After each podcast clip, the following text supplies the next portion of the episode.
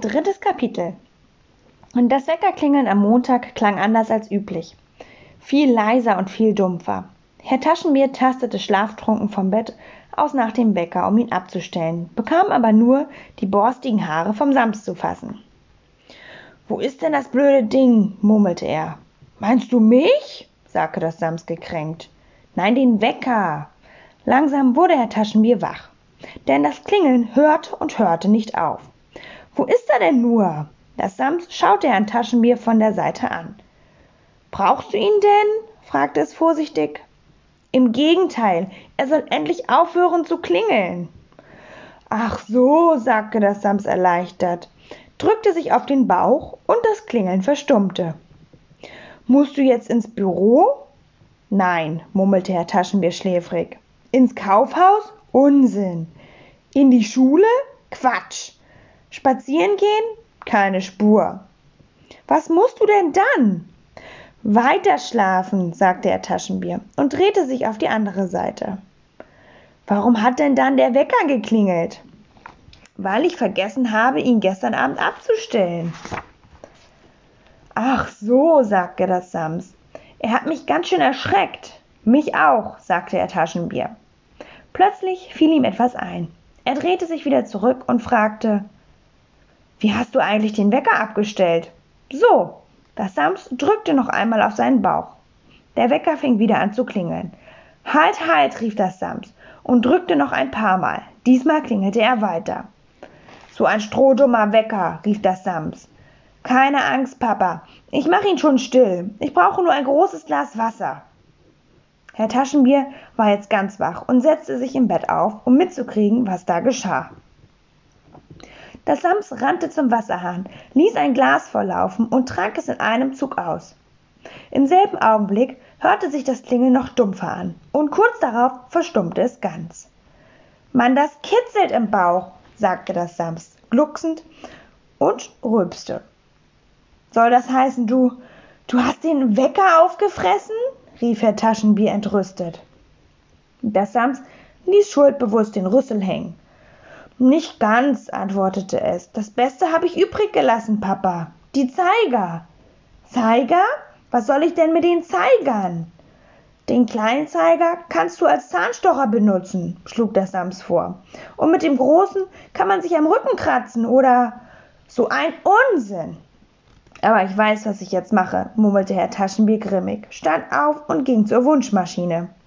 Er stellte sie an und sagte ich wünsche, dass das Sams in Zukunft nichts mehr aus meinem Zimmer auffrisst. Na dann eben nicht, sagte das Sams beleidigt. Außerdem wünsche ich, dass mein Wecker wieder zum Vorschein kommt. Und Hicks, machte das Sams.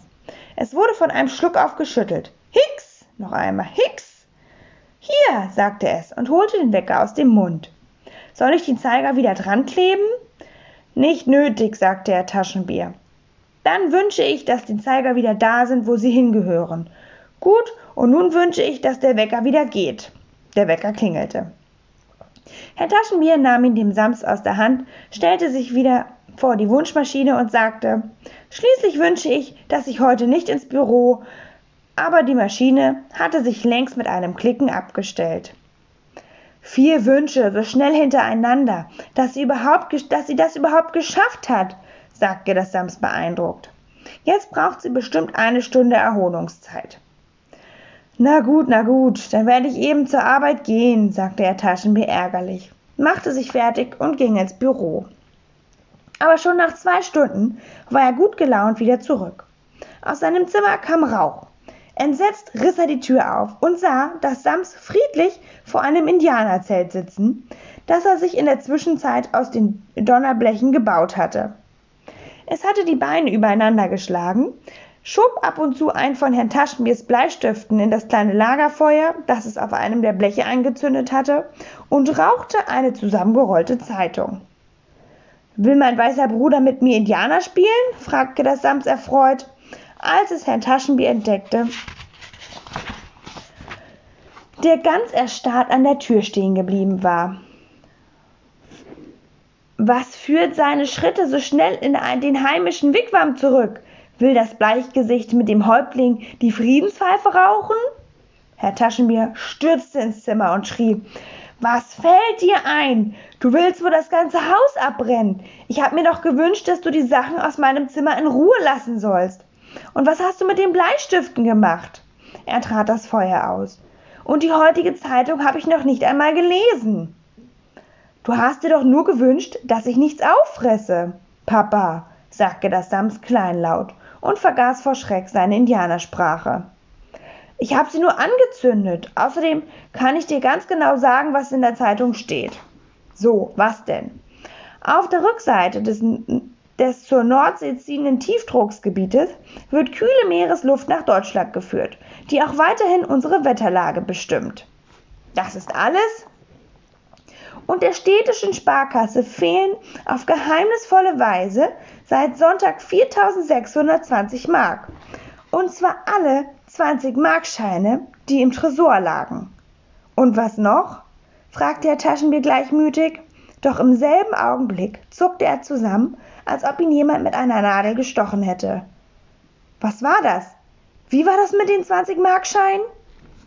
Der städtischen Sparkasse fehlen 4620 Mark in 20-Markscheinen, wiederholte das Sams. Gut, Papa, was? Gut, wieso gut? Gut, dass du jetzt weißt, wie viel Geld du in der Jackentasche hast. Dann brauchst du es nicht mehr zu zählen. Wenn ich geahnt hätte, dass das Geld von daher kommt, hätte ich es doch nicht hergewünscht, jammerte Herr Taschenbier. Ach, die haben genug davon, meinte das Sams. Irgendwoher muss das Geld ja kommen. Und wenn Sie sich die Nummern der Scheine notiert haben, sagte Herr Taschenbier, dann stehe ich da als Bankräuber. Aber ich weiß, was ich mache. Dann stehe ich. Ich weiß, was ich mache. Er stellte die Wunschmaschine an. Ich wünsche, sagte er, dass alles Geld wieder dahin verschwindet. Moment, halt noch einmal von vorn. Ich wünsche, dass alles Geld aus meinen Jackentaschen dahin verschwindet, wo es hergekommen ist. Schade, meinte das Sams. Hättest du dir bei anderen Nummern auf die Scheine gewünscht. Warum kommst du eigentlich so früh, Papa? Herr Taschenbier fasste in seine Jackentasche und stellte erleichtert fest, dass sie nun leer waren. Warum? Weil ich meinen Chef gefragt habe, ob ich ein paar Tage Urlaub nehmen kann. Und was das Erstaunliche ist, er sagte, dass er sich nach dem Anruf von Frau Rotkohl am letzten Freitag schon so etwas gedacht hatte.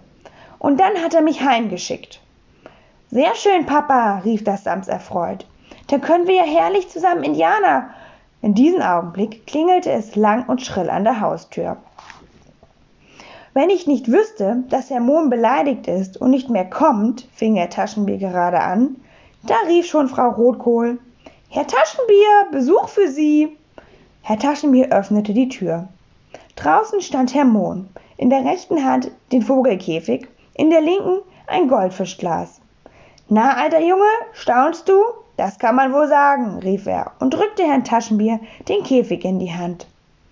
Halt mal, Herrn Kules, damit ich Nero frisches Wasser geben kann. Im Auto ist einiges übergeschwappt. Wo ist denn hier der Wasserhahn? Ah, da ist er ja, sagte er und füllte das Goldfischglas bis zum Rand. Wunderst du dich, dass ich gekommen bin? Ja, das tust du bestimmt. Ich war letzten Montag ziemlich ärgerlich, aber das hat sich gelegt. Und zu Hause habe ich mir gedacht, kannst du deinen alten Freund einfach hängen lassen? Nein, das kannst du nicht. Und so bin ich wiedergekommen, damit das Sams, damit am Samstag dein Sams wiederkommt. Herr Taschenbier war sehr gerührt. Du bist wirklich ein echter Freund, sagte er. Ich finde es sehr, sehr nett, dass du gekommen bist. Nur, das Sams braucht nicht mehr zu kommen. Wieso nicht? Hast du dich mit dem auch zerstritten? fragte Herr Mohn. Nein, es ist schon da. Aber wo denn? sagte Herr Mohn überrascht und schaute sich um. Der Sams hatte versteckt in seinem Zelt gesessen und kam jetzt heraus. Hier, rief es, legte die rechte Hand grüßend auf die Brust und machte eine feierliche Verbeugung. Der edle Freund meines weißen Bruders sei mir willkommen und sein schuppiger und sein gefiederter Gefährte ebenfalls. Ich werde mit Ihnen die Friedenspfeife rauchen. Herr Mohn wurde ganz energisch. Untersteh dich, Herrn Kules das Rauchen beizubringen. Er hat schon sowieso eine heisere Stimme, sagte er streng. Er betrachtete das Sams von allen Seiten und fragte dann Herrn Taschenbier, Warum hast du mir letzte Woche nicht sagen wollen, dass ein Sams ein kleiner grüner Indianer im Gummianzug ist? Wo hat er denn seine Indianerfedern? Die sind noch im Federbett da, aber ich kann sie gern herholen, wenn ihr wollt, sagte das Sams. Das wirst du nicht tun. Herr Taschenbier stellte sich schützend vor sein Bett. Vielleicht kann ich mir bei diesem Geier ein paar Sch Schwanzfedern pflücken, schlug das Sams vor und deutete auf Herrn Kules. Das wirst du nicht tun, drohte nun Herr, Herr Mohn und nahm Herrn Taschenbier schnell den Vogelkäfig aus der Hand. Im Übrigen ist Herkules kein Geier, sondern ein Papagei. Ach, ein Papageier, sagte das Sams erstaunt. Wo hat er denn seine, seine Magerei, Magereier? Wo hat er denn seine Mamageier? Herkules ist Junggeselle, wie ich, sagte Herr Mohn. Außerdem ist er kein Papa, er heißt nur so. Und zwar Papagei, nicht Papageier. Macht nichts, tröstete ihn das Sams. Bestimmt heißt er nicht nur so, sondern er wird es auch eines Tages. Was wird er? fragte Herr Mohn. Na Papa, sagte das Sams und sang. Eines Tages legt dir die Mamagei ihrem Papagei ein Papageienei. Wolltest du nicht ein bisschen spazieren gehen? unterbrach Herr Taschenbier das Sams. Ich möchte mich in aller Ruhe mit Herrn Mohn unterhalten und nicht alberne Papageienlieder hören. Nein, ich will nicht spazieren gehen, sagte das Sams. Ich bin auch ganz still und unterhalte mich mit dem Fisch, ja? Nein, du gehst jetzt bitte, sagte Herr Taschenbier. Wenn du schon bitte sagst, dann werde ich eben gehen, sagte das Sams zögernd. Darf ich den Fisch mitnehmen? Der bleibt hier, sagte Herr Mohn mit Nachdruck. Das Sams versuchte es noch einmal. Ich könnte ihn ja an der Leine führen, damit er nicht wegrennt, schlug es vor. Aber Herr Mohn schien auch von dieser Idee nicht entzückt zu sein. Da ging das Sams beleidigt zur Tür hinaus und verschwand. So, so, das also war das Sams, sagte Herr Mohn und stellte aufatmend den Vogelkäfig ab. Seinetwegen musste ich also jeden Montag kommen. Kann man das verstehen? Nein, das kann man nicht. Du hast einen falschen Eindruck von ihm bekommen, versicherte Herr Taschenbier. Eigentlich ist das Sams netter, nur manchmal ist es frech. Frech? Ja, das kann man wohl sagen, stimmte Herr Mohn zu. Dann deutete er auf die Wunschmaschine und fragte, was ist denn das da? Letzte Woche habe ich das aber noch nicht gesehen. Also, Herr Taschenbier zögerte mit der Antwort. Du meinst die Maschine da? Na, was denn sonst? Das ist, begann Herr Taschenbier flüsternd, brach dann ab und ging zur Tür, um nachzusehen, ob jemand lauschte. Das ist eine Wunschmaschine. Ach so, eine Wunschmaschine, wiederholte Herr Mohn laut. Wer hat denn die gewünscht? Psst, leise, sagte Herr Taschenbier beschwörend. Ich habe sie mir gewünscht. Ich verstehe. Deswegen ist es eine Wunschmaschine, sagte Herr Mohn. Und was macht man damit? Lass mich raten. Sie macht Musik, ja? Du verstehst mich nicht, flüsterte Herr Taschenbier. Es ist eine Wunschmaschine, die Wünsche erfüllen kann. Du machst wohl Witze. Ja, das machst du, sagte Herr Mohn ungläubig. Herr Taschenbier schüttelte den Kopf. Gibt es irgendetwas, das du dir wünschst? Der Mond dachte eine Weile nach. Nein, ich habe alles, was ich brauche.